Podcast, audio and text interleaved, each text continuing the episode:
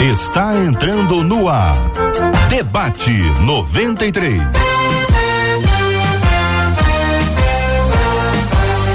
Realização 93 FM. Um oferecimento Pleno News. Notícias de verdade. Apresentação J.R. Vargas. Alô, meu irmão. Alô, minha irmã. Aqui fala J.R. Vargas. Estamos de volta, minha gente. Começando aqui mais uma super edição do nosso debate 93 de hoje. Que a bênção do Senhor repouse sobre a sua vida, sua casa, sua família, sobre todos os seus, em nome de Jesus. Bom dia para os nossos queridos e amados debatedores. Apóstolo Alexandre Macedo conosco no debate 93. Bom dia, JR. Bom dia, debatedores e todo o povo ligado ao nosso 93 nesse momento. Pastora Raquel Soares também está no debate 93 de hoje. Bom dia, pastora. Bom dia, JR. Bom dia a todos que estão aqui nos acompanhando. Que seja uma manhã abençoada. Pastor Cezinha Cita conosco também no debate 93 de hoje. Bom dia, pastor. Olá, JR, bom dia, bom dia aos debatedores, todos os ouvintes. Prazer estar aqui com os irmãos, viu? Reverendo Felipe Teles conosco no debate 93 de hoje. Bom dia, reverendo. Bom dia, JR, bom dia a todos os nossos debatedores aqui, os nossos ouvintes. É a alegria a gente poder estar aqui nessa manhã. Debate 93, estamos no ar, minha gente, em 93,3, em 93,3 no FM. Estamos transmitindo agora aqui ao vivo pelo aplicativo app da 93 FM, pelo nosso site rádio93.com.br, na página do Facebook da 93 FM e no nosso canal no YouTube 93 FM Gospel. Você está interagindo conosco, podendo falar inclusive também pelo nosso WhatsApp 2196 803 8319 2196 803 8319. Bom dia, Marcela Bastos. Bom dia, J.R. Vargas, nossos amados debatedores. É tão bom tê-los conosco e aos nossos ouvintes, que é pelo WhatsApp mesmo, que o Ellison J.R. de Barros Filhos disse: Olha, eu aqui tô ligado no debate 93. E lá no nosso canal do YouTube, Noemi já chegou cheia de vontade, dizendo: Ih, vai começar a melhor hora do dia. É a hora de escola bíblica com os melhores para a glória de Deus. E ela encerra dizendo: Vem e chama todo mundo. Então vamos embora, chama todo mundo, Noemi. Atenção puríssima, é a 93 FM, minha gente. O debate já está no ar. Você está conosco, um privilégio muito grande ter você com a gente aqui para nós celebrarmos juntos esse tempo na presença poderosa do Senhor. 93. Olha, uma, um de nossos queridos ouvintes diz assim: o ditado popular afirma que se conselho fosse bom, não era vendi, não era dado, era vendido. Mas Provérbios 24, 6 diz que na multidão, na multidão de conselheiros está a vitória. Até que ponto conselhos são realmente bons? Existe uma maneira de avaliar se um conselho é bom, se não é bom? Quem ouve muito conselho corre o risco de ficar dependente deles ou do conselheiro? O que de fato a Bíblia quer nos orientar quando fala sobre buscar conselhos? E quais os critérios que nós podemos elencar aqui quando pensamos em escolher alguém que possa nos aconselhar? Vamos começar conversando sobre esta importância do conselho, do aconselhamento numa hora específica da nossa vida. Apóstolo, existe, existem é, é, horas na nossa vida que são aquelas horas mais complexas, né? Que é preciso que a gente busque conselhos. Mas o conselho também, a busca de conselho, é um sinal de humildade, de, de reconhecimento da nossa limitação, pastor? Apóstolo, por favor. É, eu creio que além desse sinal de humildade, como você está colocando muito bem, é também um sinal de inteligência agora.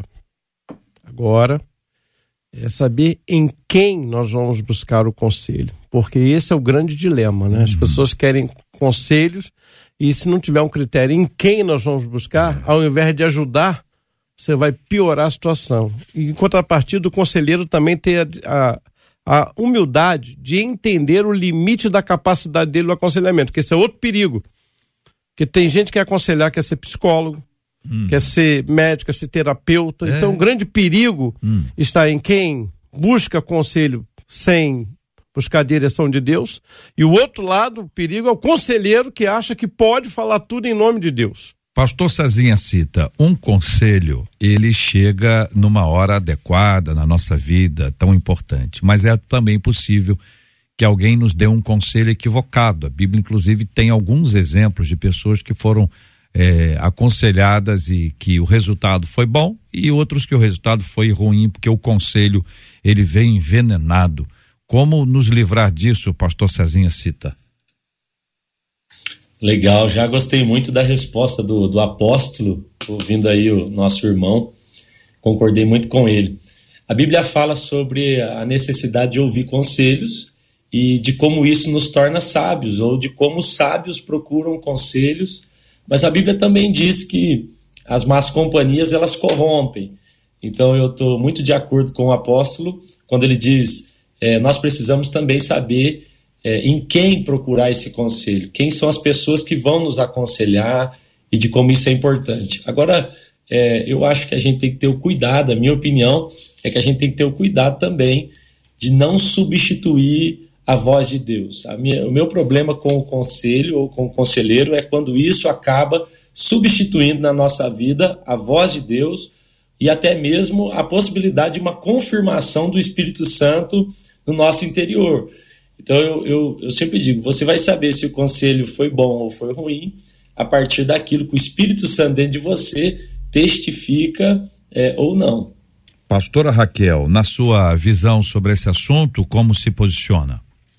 Eu também concordo plenamente com o apóstolo e entendo que conselhos são, eles são bênção, eles são bem-vindos, porém nós precisamos avaliar o grupo em que nós estamos vivendo. Né? Salmo 1 vai dizer que bem-aventurado é aquele que não se assenta na roda dos escarnecedores, aquele que não, que não anda com uma galera que não tem muito a, a agregar. Então, conselho é bom? Sim, mas de quem que eu estou buscando? É de um líder? Não vamos falar só de igreja, vamos falar até no mundo empresarial. Você está buscando de alguém que já passou pela fase, que obteve sucesso, ou você está apenas jogando uma conversa, né? Mais uma conversa. Então tem que ter essa maturidade de quem está indo buscar conselho. Reverendo Felipe. Jota, é, eu acho que dois erros aqui, concordando com todos aqui que falaram, é não buscar conselho e buscar qualquer conselho. Acho que a gente tem que fugir dessas duas premissas. Mas assim, a importância de buscar conselho, eu quero enfatizar aqui, concordando com todos que falaram, que a nossa, a nossa fé, ela é uma fé comunitária. É, Deus não colocou a gente para caminhar sozinho. Isso não significa apenas de que eu estou é, passando por um vale, passando por uma tristeza, e eu não vou caminhar sozinho porque meus irmãos vão estar com a gente. Isso também é válido, obviamente. Mas ela também é comunitária, é que Deus nos colocou para nos exortarmos mutuamente, ensinarmos mutuamente. Tudo isso são palavras do Novo Testamento, né?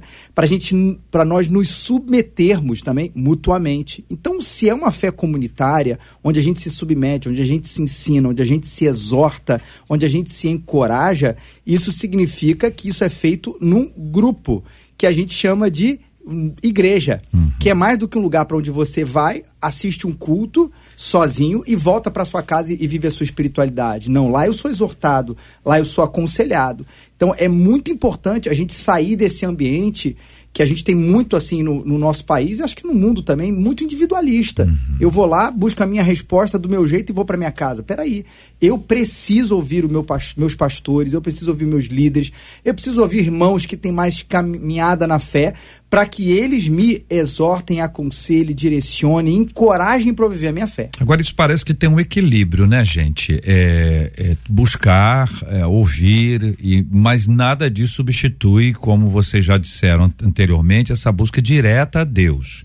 Então, vamos falar um pouquinho sobre essa, esse desequilíbrio de, no lugar de ouvir a voz de Deus, o véu do templo foi rasgado de alto a baixo. Todos nós temos acesso direto à presença de Deus.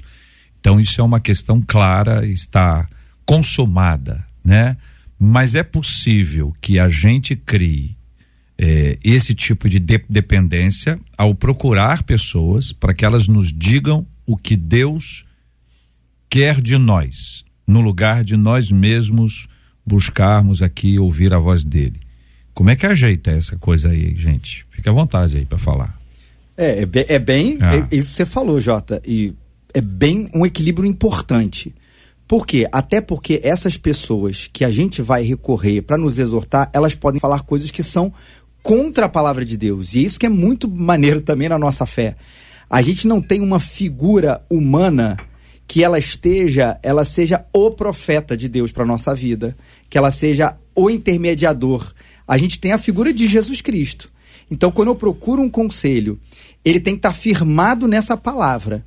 É muito importante. Só que, entendo também, é o lado. Eu não vou pedir a, um, a alguém me, me, me dizer se eu devo ou não devo evangelizar se eu devo ou não devo pecar nesse ou naquele aspecto, quando a palavra de Deus ela é muito clara pra gente. O que às vezes a gente procura nesses conselheiros é alguém que diga o que a palavra de Deus não diz, para que ele vá, como a pessoa que está assim, consulta 100 médicos, mas ela não diz que nenhum preste porque ele não disse o que ela quer ouvir. Ó, pode comer bem com a vontade, por exemplo. Deixa eu consultar vocês aqui, porque o pastor Felipe disse que não tem profeta. Mas eu sei eu sei, talvez vocês também saibam, que algumas pessoas estão se apresentando como profetas e querem ser reconhecidos com este título. E existem pessoas que têm uma vida já de longos anos, que são tidos e tidas, profetas, profetisas, pessoas que recebem outros em casa, e não é na igreja, num, num outro ambiente. Enfim, Preciso falar mais, não, né? Não, mas. Ah, então é, vai lá. Eu acho que desde o tempo lá, pega lá Moisés, hum. e o Jeto teve uma sabedoria que diz: Moisés vai se acabar. É. Não vai ter tempo para minha filha. Uhum. Porque ele tinha que dar conselho e disse: Eu acho que o grande dilema nosso é a terceirização da responsabilidade. Perfeito. Eu não quero conselho, eu quero que o pastor decida por mim, eu quero que você decida por mim. Pô, deu certo, legal. Deu errado, ah, mas culpa é ele. É, é ele. Então a gente tem isso. O profeta, eu acho que já foge do conselho ele dá a decisão, e a turma está muito atrás disso, né? Seria mais ou menos, com todo respeito aqui, não quero de maneira nenhuma afetar a fé de ninguém, mas é aquela turma que procura lá o pai de santo no jogo de búzios. Uhum. É, ele quer uma revelação, ele quer uma direção lá do orixá que ele serve, que ele é, acredita. E muita gente procura profeta, não é para que ele dê uma palavra de direção de destino, mas é para que ele dê uma decisão mesmo. Olha, vai isso, vai aquilo. E isso tem se tornado realmente, eu isso acredito seria até. por conta de uma imaturidade, uma pouca idade espiritual? Por exemplo, quando a gente fala de exemplos, eu sou mãe e creio que vocês também sejam pais. É natural que na primeira infância a gente realmente dê conselhos para tudo, não coloca o dedo, não faça isso. Uhum. E a criança ela vai acatando essas informações. Mas quando chega na adolescência, eles já não querem, eles já não querem se submeter, eles já não querem ouvir. E na fase adulta, então, uma, de uma forma mais madura, eles vão buscar conselhos dentro daquilo que eles estão vivendo de forma pontual. Então, eu faço isso até hoje com os meus pais. E a Bíblia diz isso, que as mulheres mais velhas, elas devem ensinar as mulheres mais novas a amarem seus maridos. Então, não são crianças, já são mulheres uhum. de uma certa idade. Então, a questão é que hoje em dia a gente não está sabendo diferenciar aqueles novos na fé que precisam dessa primeira etapa, onde nós vamos ensinar o básico. Isso é importante, caminhar lado a lado, porque eles estão vindo de um outro contexto, eles precisam passar por essa fase, mas cabe ao líder também começar a soltar. Olha, você já passou é, dessa primeira fase. É a maturidade. Né? Exatamente. Né? Então, agora, quando você tiver algo pontual, então nós vamos sentar, orarmos juntos e buscarmos na palavra de Deus. César, Terezinha, numa casa que tem mais de um filho, é possível que os pais percebam que um filho precisa de um pouco mais de atenção no sentido de orientação, direção do que outros. Isso normalmente pai e mãe conseguem identificar fácil em casa. Na comunidade, a gente precisa de um pouco mais de proximidade, né? Seja por meio de uma célula, por meio de um discipulado, esse processo de identificação da necessidade, aí sim é uma palavra, uma presença, uma orientação, não no sentido de domínio, mas de direção. Como é que a gente coloca isso, pastor, em prática? Legal, JR. Obrigado por essa pergunta, porque eu estava mesmo é, aqui pensando em como a gente trabalha isso, até como a pastora Raquel colocou é, em diferentes momentos da vida dos nossos irmãos na igreja. Alguns têm mais maturidade e com esses a gente pode tratar de outra maneira, mas outros com menos maturidade, gente que está nascendo na fé, a gente tem que lidar de modo diferente. Inclusive, o JR, eu quero dar um testemunho aqui. É, Na nossa igreja, nós temos uma sala de oração. E é bem gostoso. Eu estava lá, inclusive agora eu vim porque fiquei sem internet lá. Mas a gente tem uma sala de oração que, que abre todos os dias, seis da manhã, fica até de noite aberto para as pessoas terem um lugar onde ir orar, né? E ficarem tranquilas. Eu mudei a minha sala para lá. O meu escritório hoje fica lá. Por quê? Quando as pessoas vêm para se aconselhar comigo, com os outros pastores da igreja ou com minha esposa, a gente diz assim para eles: passe um tempo na sala de oração. Fique um tempo orando, ouça o que Deus tem para te dizer. Eu achei muito legal as palavras aqui do, do meu irmão é, Felipe, né? É, também sobre a fé ser comunitária e sobre a busca desse equilíbrio. O apóstolo citou Jetro e Moisés. Olha que interessante isso. A Bíblia diz: Jetro, é, que Moisés falava com Deus face a face como quem fala um amigo. Deus fala isso dele. Fala: existe entre vós profetas, eu falo em sonho, visões. Mas com Moisés eu falo face a face. Ok. Se Deus falava com ele face a face, por que, que ele não ouviu de Deus aquilo que Jetro precisou falar para ele? Por que, que Jetro precisou dizer alguma coisa para Moisés? Por que, que ele não ouviu diretamente de Deus? Então eu entendo que existem é, situações que Deus não vai tratar com a gente algumas coisas para nos ensinar a necessidade que temos de uma vida comunitária, corporativa, dentro da igreja. Ué, Jesus deixou Paulo cego e depois falou para Ananias: vai lá e ora com ele. Se eu sou Ananias, eu ia dizer: Ué, o senhor que deixou ele cego, o senhor que cure. Mas Jesus estava ensinando uma lição importante para Paulo ali. Paulo, você vai precisar ouvir da boca de alguns dos meus. Esse equilíbrio, para mim, ele é muito importante. E essa leitura, é, JR, respondendo a sua pergunta, essa leitura é, que você está fazendo, eu acho que cada pastor, cada, por isso, para mim, é, eu anotei aqui como um dos pontos dessa conversa, a necessidade do discipulado. Se não houver um discipulado ativo, profundo, é, a gente pode se tornar guru é, e, e, começar a, a, ficar dando resposta para tudo. A pessoa me procura assim: você acha que eu devo comprar esse carro? Você acha que eu devo fazer sociedade com esse irmão? Você acha que essa é a pessoa certa para eu casar? Eu falo, irmão, sobre isso. Passa um tempinho na sala de oração. Fica ali orando, Deus vai te falar. Eu não posso, eu não sou essa figura que substitui o Espírito Santo na sua vida, eu não posso ser. Né? Então eu acredito que o discipulado, já é a resposta para esse tipo de avaliação sobre que nível de conselho eu preciso dar ou não. Uma pergunta aos queridos debatedores para nossa reflexão é a seguinte: qual a diferença do aconselhamento bíblico para o aconselhamento aconselhamento? aconselhamento, aconselhamento. Pode ser pastoral, pode ser qualquer outro nome que vem depois de aconselhamento. E diferença para o aconselhamento bíblico. O quanto a gente perde e quanto a ovelha perde de alimento real, deixando de receber o alimento bíblico e recebendo o alimento que sou eu, que é a minha experiência, que é o meu olhar. Queria que vocês avaliassem isso e compartilhassem conosco, Marcela, e os nossos ouvintes. Vamos falar dos nossos ouvintes, mas antes, reverendo Felipe, eu preciso passar um recado para o senhor da Balbina Bragança. Ela disse assim: manda um abraço para o pastor Felipe Teles, ele é o meu pastor amado, e diz que aqui é a Balbina Bragança. Então, é tá dado o recado.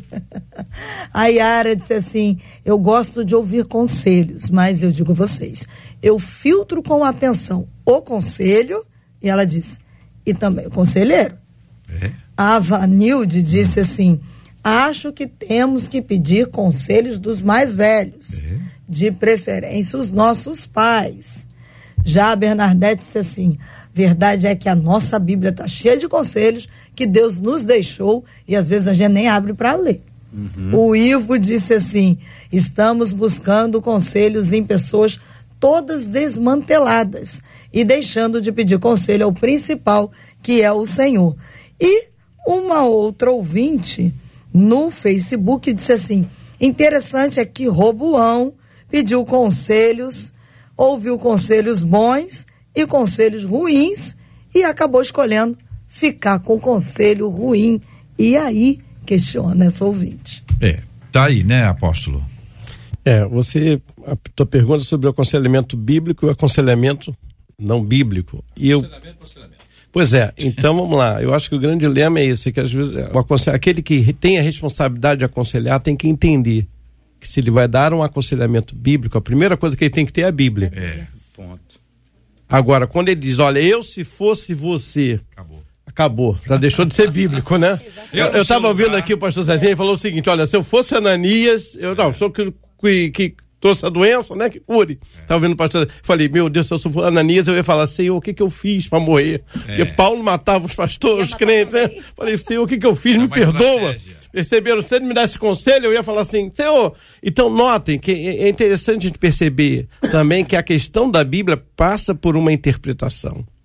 E o grande perigo é a gente interpretar a Bíblia fora do contexto. Ou seja, é aquela. Se eu fosse você, porque a Bíblia, Aitofel, que foi conselheiro de Absalão, falava tudo na ideia do nome de Deus, que ele era o representante. Então a gente tem que tomar esse cuidado com Aitofel, aí vamos usar no plural aí, o Aitofel da, da vida, que aparece em nome de Deus, falam nome de usam a Bíblia, e aí mas nós temos aí o diabo podendo se transformar em anjo de luz, mas a gente percebe que aquele conselho não traz paz ao coração. Acho que o que testifica é isso. Eu acho que a gente tem que entender essa paz que excede o entendimento. Então, se receber um conselho, confere com a Bíblia. Seja um crente de Bereia. E é interessante isso, né, pastora? Porque eh, a Bíblia tem tantas respostas para as perguntas mais diversas e que a gente precisa expor isso. Mas lógico, eu estou pensando numa perspectiva de alguém que vai à igreja e busca, ah, eu queria um aconselhamento. Você der um aconselhamento bíblico, mas tem um amigo, tem amigo, tem o pai e a mãe, que não necessariamente tem esse conteúdo bíblico para poder expor.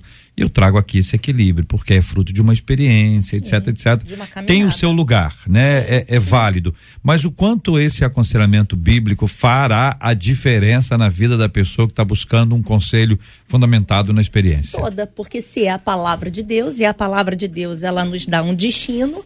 Então, se o, se o conselho que estamos dando é um conselho pautado na palavra, vai fazer toda a diferença. Não em nosso nome, mas em nome daquele que falou. O que acontece é exatamente o que o reverendo, que o apóstolo falou. A questão é que as pessoas elas querem passar as suas convicções no lugar da palavra. E aí isso não é aconselhamento bíblico, porque como foi falado, é um aconselhamento bíblico. Agora eu volto a falar sobre a questão de caminhar lado a lado, discipular, e eu não estou falando sobre necessariamente uma igreja formada por discipulados. Por exemplo, na minha nós temos nós temos a escola bíblica dominical e eu tenho a minha turma fechada e ali é um discipulado. Ali eu tô olho no olho, olha, tem dias que a fulana tá com um olhar mais triste, tem dias que eu sei que não foi porque não tinha um dinheiro para passagem.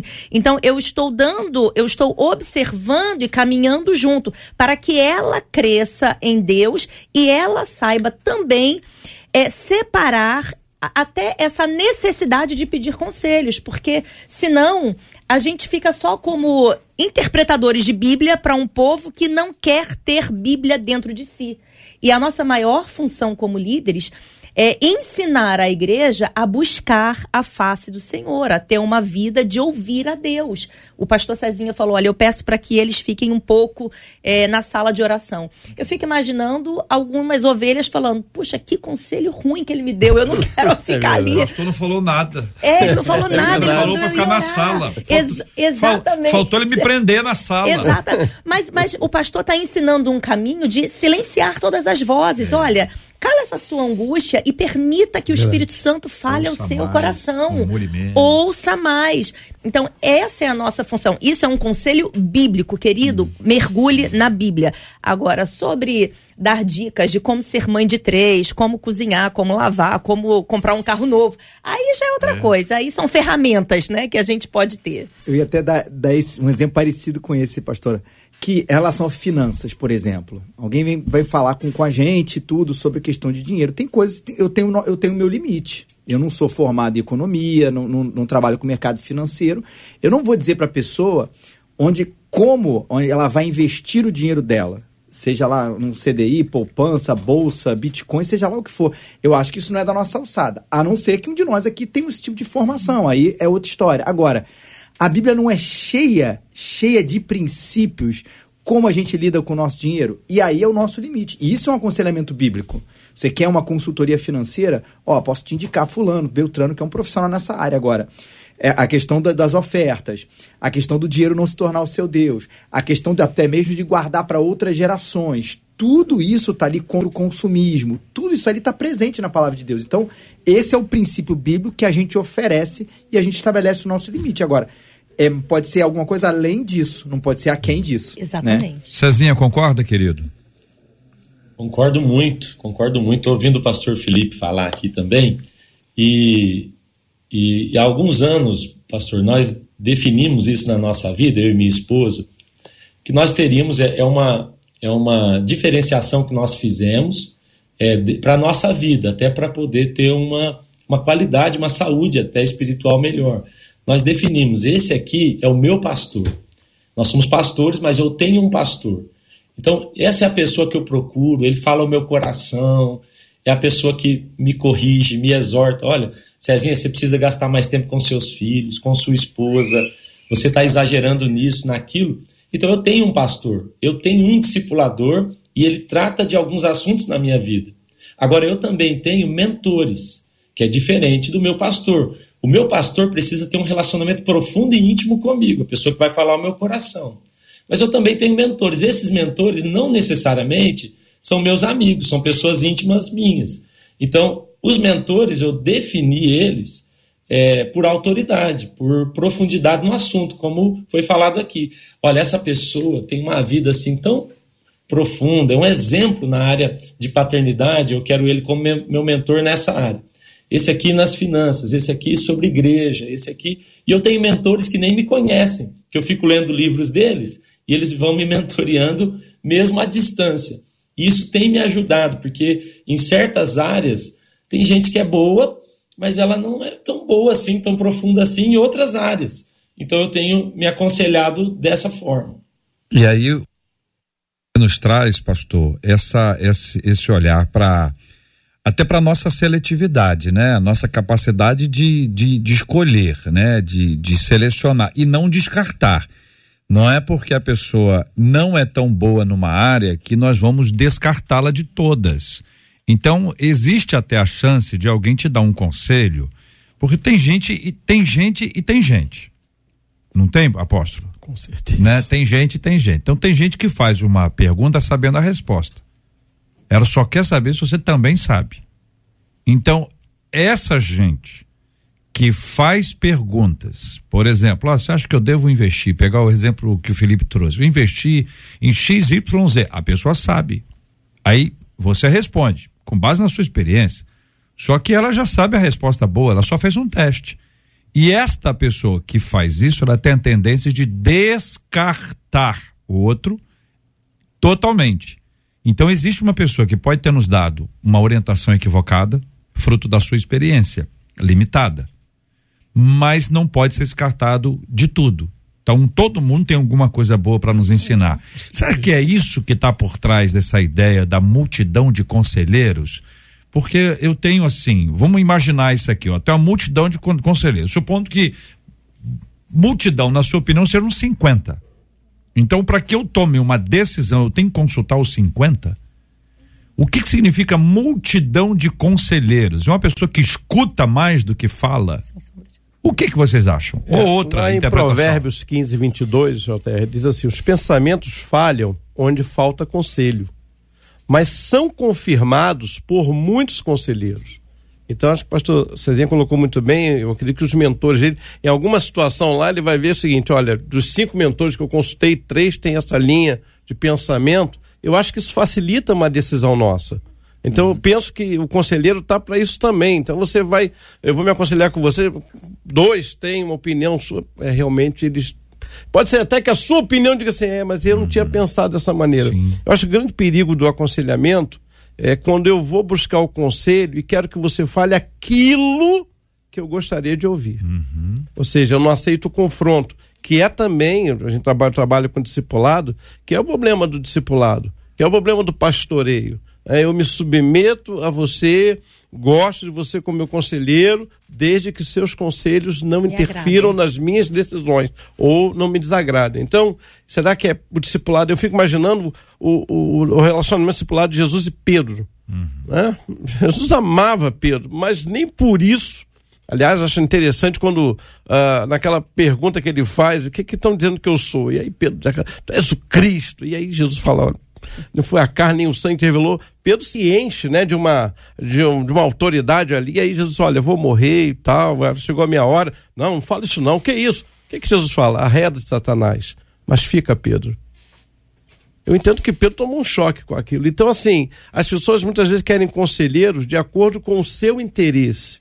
Será que é isso que, que é o verdadeiro conselheiro? Será que o verdadeiro conselheiro, o verdadeiro discipulador, é aquele que está ali para atender as minhas necessidades, as minhas demandas? Ou ele está ali para realmente, à luz da palavra, me dar uma direção, apontar um caminho? E é tão bom quando tem esse grupo, né? Às vezes de, de conselheiros, é, é, na igreja presbiteriana, por exemplo, são um grupo de presbíteros, irmãos, diáconos, que naquela, naquela conversa entre si vão acrescentando e vão dando mais segurança. Porque também quando você coloca na, na mão, na boca de uma pessoa, essa pessoa falha, pode te dar uma coisa equivocada. E, inclusive, quando a gente prepara um sermão, é, é, é durante o sermão, a gente traz um monte de conselheiro, alguns vivos e uns mortos. Então a gente vai lá citar um Spurgeon que já faleceu, vai citar um outro irmão aqui que está vivo. Então, até na preparação do sermão, para aquele texto não ser, e eu acho que isso é muito caro, pelo menos para mim, uma, uma elucidação particular ali. Ó, eu descobri um sentido para esse texto aqui que eu vou dizer para minha igreja que só eu, ninguém na história, nos dois mil anos de cristianismo, ninguém percebeu. Pô, a gente está aqui sentado no ombro de gigante, né? Enfim, pé no ombro de gigantes. Então, acho que isso também faz parte até na nossa interpretação bíblica. Olha, majoritariamente, a igreja tem crido sobre esse texto, sobre esse princípio, sobre essa verdade há dois mil anos dessa maneira. Entendeu? Se você de repente acha que é da sua maneira. É outra coisa. É, é, é, um pouco estranho, né? Agora, deixa eu só pegar aqui um gancho do JR, porque ele falou sobre o versículo, né, da multidão de conselhos, e às vezes o ouvinte ele tá, ele tá aqui conosco e ele pensa: meu Deus, quanto tempo eu vou investir nisso, buscando essa multidão de conselhos? Então, só para trazer para uma forma muito prática, você vai, você vai observar a sua demanda. Eu vou dar um exemplo. Eu me mudei de, de bairro e precisei mudar a minha filha de escola. O que que eu fiz? Eu sou nova no Rio de Janeiro, morava em Brasília. Eu fui atrás das melhores pedagogas que eu conheço da minha igreja, todas pastoras, e eu fui perguntar: você conhece a escola tal? Porque ela é dentro de onde eu vou morar. O que que você tem a dizer sobre ela? Então eu fui eu, eu fui pontual, eu fui cirúrgica. Então não é tão trabalhoso assim como parece ser, uhum. porque às vezes quando a gente escuta o versículo, uma multidão, meu Deus, eu vou chamar 50 pessoas, como é. o JR falou, e vou ficar ali ouvindo. Não, não é assim. Você, você já tem aquelas pessoas que você de fato tem uma admiração. A palavra certa é essa. Eu vejo que essa pessoa ela tem ela tem um viés muito bom na educação aqui no Brasil. Eu vejo que esse pastor ele tem um viés muito bom no discipulado. Então ali você vai buscar ou livros ou conversar e enfim você vai crescendo, você vai tirando as suas dúvidas e claro sempre pedindo ao Senhor para que traga uhum. paz ao seu coração para que você tome a melhor decisão. Agora é complicado quando a pessoa é aconselhado por um e vai ouvir o dois. E aí chega pro dois e diz: Você imagina bem, o um disse isso assim, sensato, o senhor concorda? Às vezes até para provocar. Ou então espera o dois falar, o dois está falando uma coisa diferente do um, disse impressionante. Concordei com o senhor, o senhor, o senhor que está certa, a senhora que está certa. Porque a primeira pessoa com quem eu falei, olha só que disse isso. Aí coloca um contra o outro. Tem gente que gosta. Marcela, e os nossos ouvintes, do que eles gostam? É, mas tem gente que gosta. O apóstolo Alexandre levantou essa bola que a é? Márcia levantou aqui. Ela disse que, hum. infelizmente, tem muita gente que só quer ouvir do outro aquilo que eles querem ouvir. Olha. Então, procuram aí um conselho já pré-pronto, disse essa ouvinte. Hum. Agora, tem gente hum. que gosta de dar conselho mas não gosta de ouvir conselho. Eita, Uma delas disse assim: Eu sempre tive dificuldade de pedir o conselho de alguém posso estar passando por grande dificuldade para resolver a questão, mas não peço conselho, mas nem para os pastores. É. Por outro lado, disse ela, amo aconselhar alguém que precisa disse a ouvinte. É, tem gente que não gosta de falar da sua história, né, gente? Tem gente que fica com medo, mas gosta de ouvir da história, a história alheia. Isso também acontece de alguma forma, isso pode ser até aplicado nesse nesse processo que está aqui. A pessoa gosta de falar sobre o outro e nunca de si mesmo. Ela pode ser uma mentora. Né? Mentora, mas também existem aqueles que não gostam de mostrar fragilidade. E aí já não é uma questão tão simples assim, porque revela pode revelar um orgulho. E aí é aquela coisa que está dentro. É, só não preciso de ninguém. Eu não preciso de ninguém. Quem é que não precisa de alguém, gente?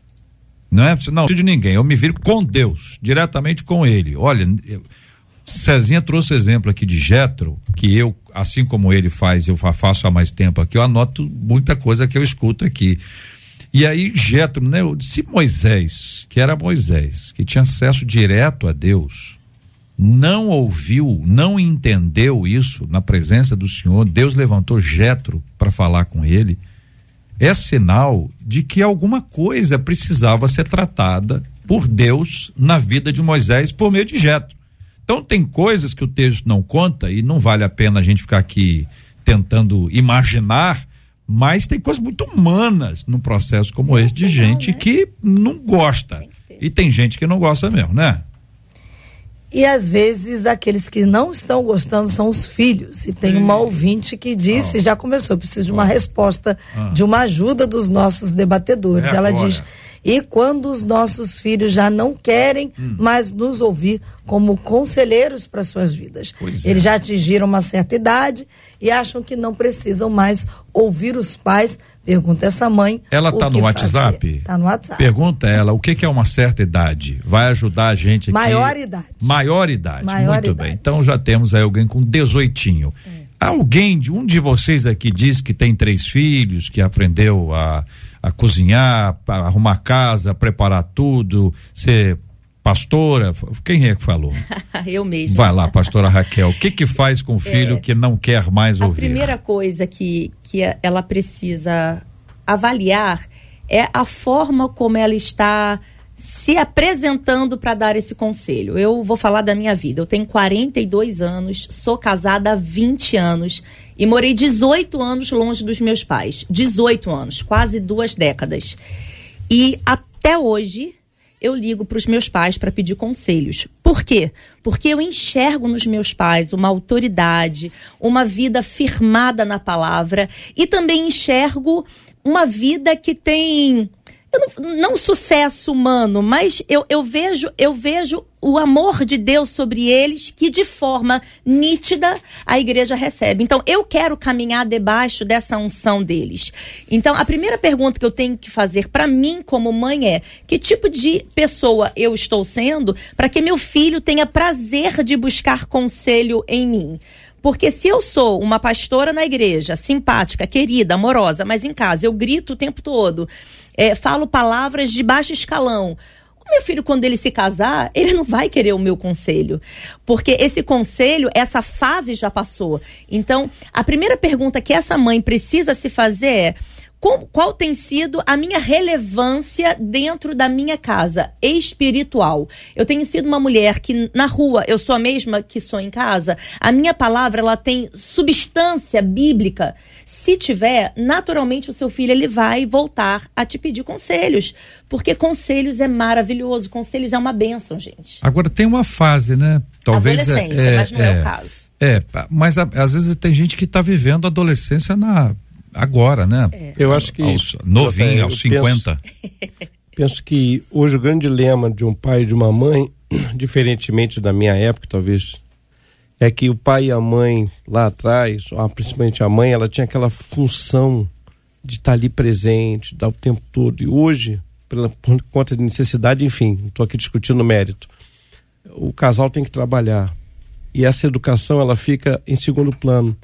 E educar filhos com culpa não dá certo. É. Então a própria pessoa muitas vezes se fecha uhum. por culpa uhum. para não aconselhar. Ah, já que eu não dou atenção. Uhum. Já... Então, assim, eu acho que, antes de tudo, Bem. a culpa é péssima para tudo. Se você quiser adorar com culpa, não vai conseguir. É. Se você quiser aconselhar com culpa, não vai conseguir. Então, é, é muito importante que essa mãe reflita isso. Olha, é, o Tom Tini tem uma história interessante, o pai dele e ele entrou, aqueles caçadores de Deus, ele conta no, no livro a experiência do pai dele, que ele entrou naquela fase da rebeldia e tal, que ele não queria mais, e aí o pai dele disse, tome, vamos fazer o seguinte, até aqui eu cuidei de você debaixo da direção de Deus. Ajoelha aqui comigo. Ele ora, Senhor, a partir de hoje Tom está andando sozinho, agora é contigo e ele, ele que se resolva. Quando ele acabou de orar, ele disse, não pai, por favor, não me deixa sozinho não. então muitas vezes o pai ou a mãe, espero que não seja problema nosso ouvinte, se enche de culpa e não consegue administrar isso. Então escute, você é mãe, Coloque isso na palavra, pega a palavra, vai lá. Foi o que a gente está falando aqui o tempo todo. Usa a Bíblia para esse aconselhamento. Chama o teu filho.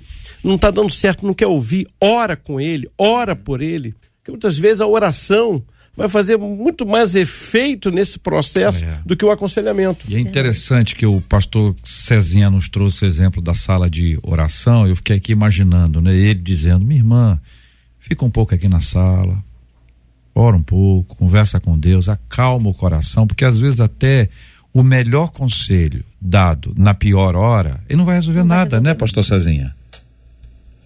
É, eu, eu tenho percebido isso, JR.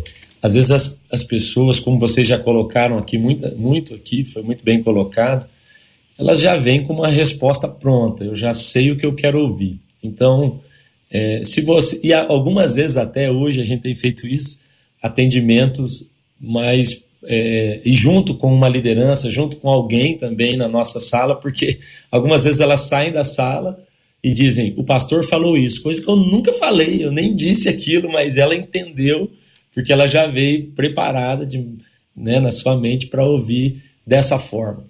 É, eu, é, ouvindo a pastora Raquel falar tão bem aí sobre essa questão do aconselhamento com os filhos, eu também acredito que às vezes o que falta é essa conexão. Às vezes a gente está querendo dar um conselho de muito longe. Né? Eu estou tão distante do coração do meu filho ou dessa pessoa, e aí eu dou um conselho como é, a distância, como se isso fosse resolver. Eu acho que o primeiro passo para um bom conselho, para a gente poder abençoar de fato, né, e biblicamente, uma pessoa, é estar é tá conectado com ela, entender o processo que está acontecendo, é, aproximar o coração. Pastor, o JR citou aqui, alguns não querem ser, não querem ser vulneráveis. Olha, não há nada que aproxime mais o nosso coração de outra pessoa do que a vulnerabilidade. Como é interessante quando você coloca assim, meu irmão, você está passando por essa crise no seu casamento? Eu também passei. Puxa, tive crises terríveis. Mas deixa eu te falar, a palavra de Deus diz isso, isso funcionou na minha vida, e até com filhos mesmo, é, quando a gente se torna vulnerável. Mas eu tenho algo assim no meu coração, JR, até fui pesquisar para entender Isaías 9, quando diz que Jesus, ele é o conselheiro, né? Um dos nomes dele é o conselheiro, é príncipe da paz, é pai da eternidade, mas é o conselheiro. E, e eu não consigo entender é, conselho é, dentro da igreja, conselho bíblico, é, através de alguém que não se pareça com Cristo. Porque o grande conselheiro é Cristo. Então, qualquer pessoa que não se pareça com Cristo, que não tenha as atitudes de Cristo, a pastora Raquel falou, eu me aconselho com meu pai, mas eu conselho, eu conheço seu pai, pastora Raquel.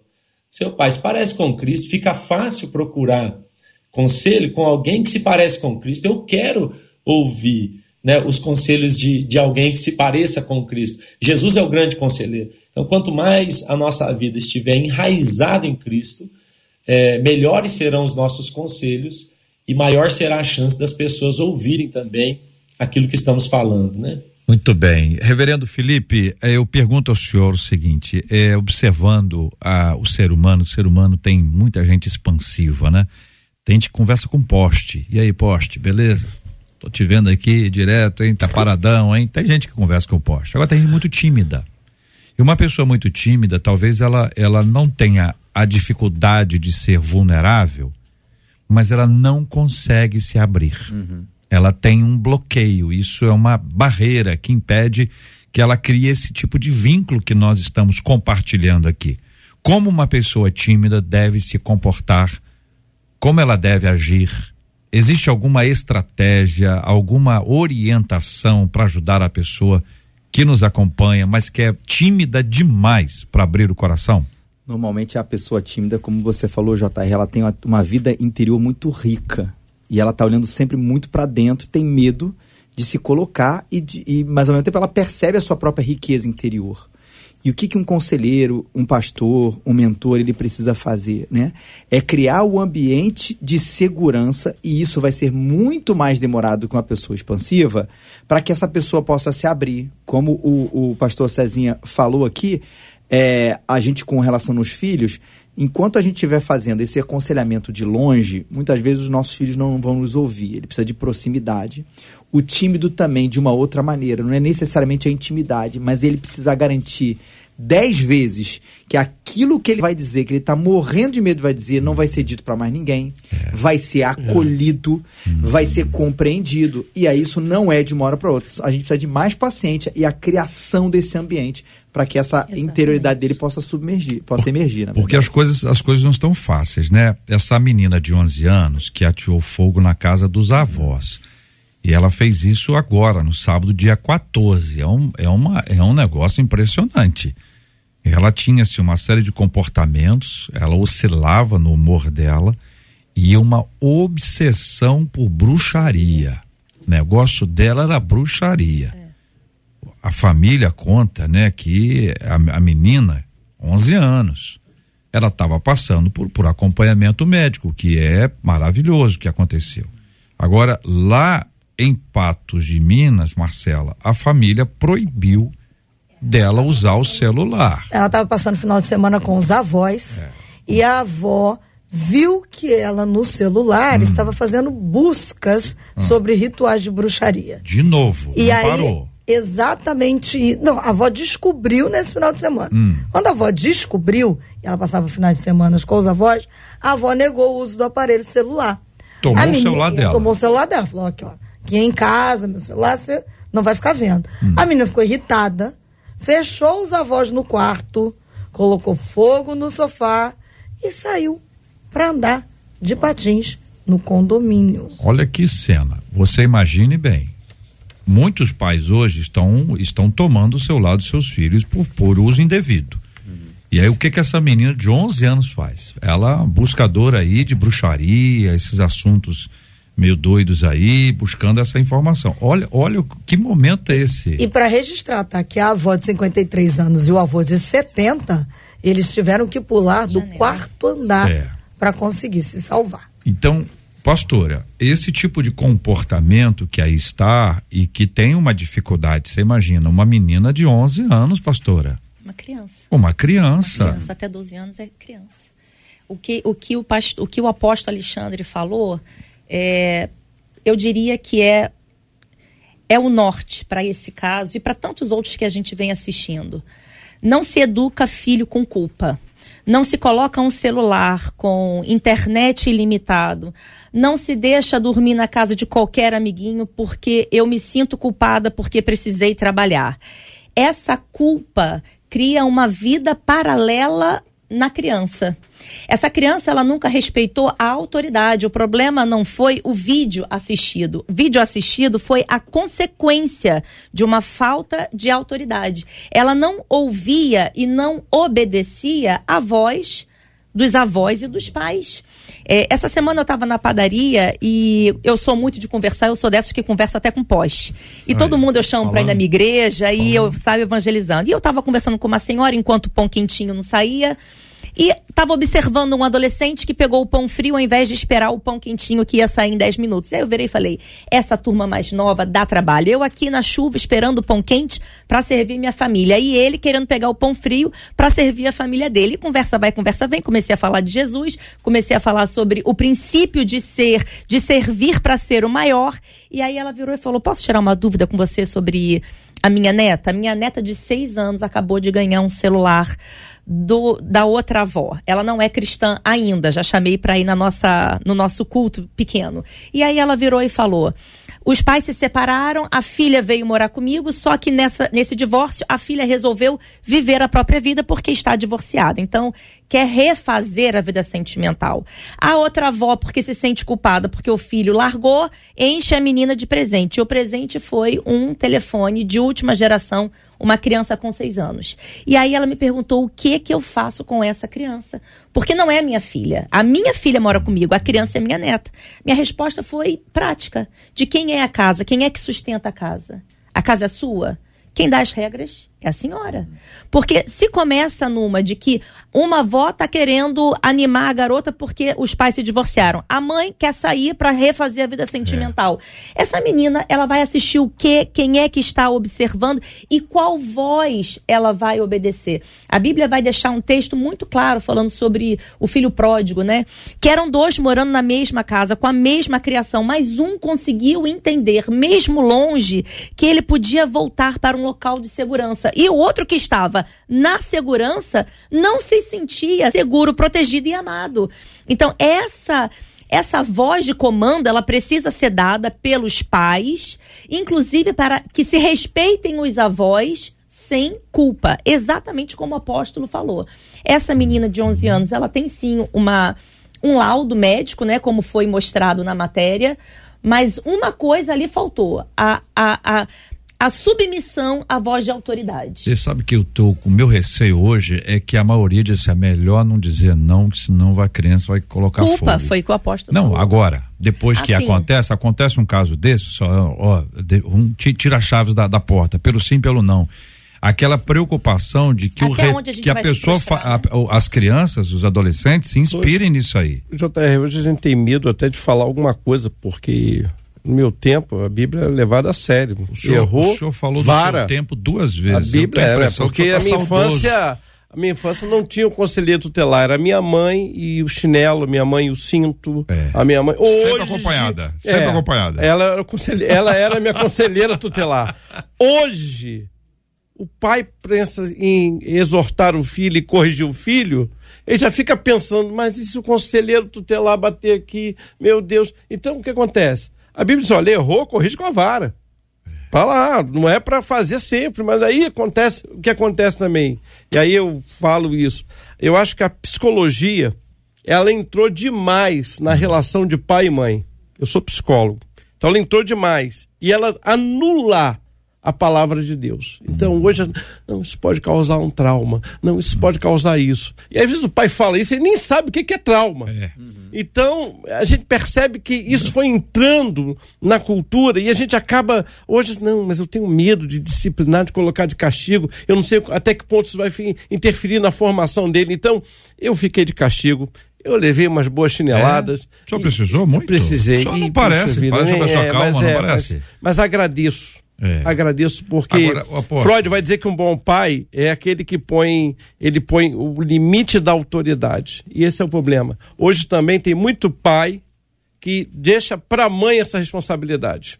Não, você decide. Não, o que você fizer tá bom. Então, nota-se aí que é a mãe, o tempo todo tá falando em vó, mãe, você não vê a figura do pai nessa família. E aí é, é o drama que nós vamos ver aí daí para frente. Agora, a pastora foi é, é, consultada na fila do pão. E existem outras pessoas na fila do pão, né? Outras filas de pães aí em outros lugares que acabam recebendo conselhos errados. Então, este é um problema que a gente precisa ter. As pessoas hoje, ela, veja, é interessante, a Bíblia diz consulte, mas as pessoas estão consultando, elas só não estão ouvindo. Porque os conselhos, os bíblicos, os espirituais estão sendo dados, é necessário saber o que ouvir.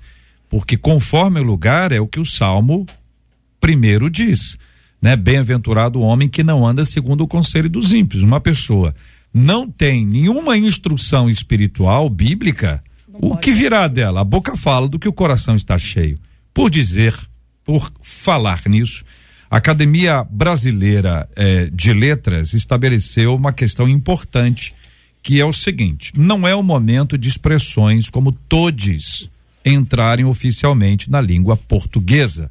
Esta é a posição apresentada pelo presidente da Academia Brasileira de Letras, Merval Pereira, em uma reunião pública realizada nesta terça-feira. Bom, ele trouxe isso há algum tempo e isso é importante que a gente traga aqui para nossa para nossa reflexão. Merval esclareceu que a ABL analisa o tema com prudência. Ele disse que a linguagem neutra é um fenômeno ainda incipiente e de nicho e ressaltou que a mudança seria complexa, já que alteraria a estrutura do português brasileiro. Sobre o uso da linguagem neutra em textos oficiais, deixou claro que, se houver, o texto não estará dentro do padrão da língua culta. Os documentos oficiais, disse ele, devem seguir as normas oficiais que estão vigentes. Se o professor quiser falar todes na sala de aula, ele estará prejudicando a maioria dos alunos que não sabem o que, o que é isso.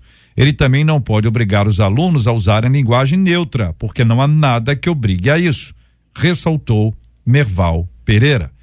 Então, esta é, esse tema está sempre aí na discussão. Muita gente quer usar este tipo de linguagem para se comunicar com determinado grupo e a gente precisa respeitar quem quer se comunicar com o grupo e respeitar o grupo. Mas é necessário também, de vez em quando, a gente afirmar coisas que a gente não disse. Nenhum de nós to tocou eh, nesse assunto, se nós falamos isso, ah, mas vocês também, os crentes só não querem, né? Tá aí a academia Brasileira de Letras trazendo para nós esta informação. 93. Marcela, fechando a fala dos nossos maravilhosos ouvintes. Estão aqui nos acompanhando, agradecendo a Deus e aos debatedores pelos bons conselhos, é o que eles têm dito. Muito obrigado, hoje. gente. Que Deus abençoe vocês, queridos e amados ouvintes. Aliás, tem uma outra ouvinte dizendo assim: durante toda a minha vida, e, e, sempre assim. Durante toda a minha vida, sempre fomos mamãe e eu. eu. Eu fiz tudo do jeito dela.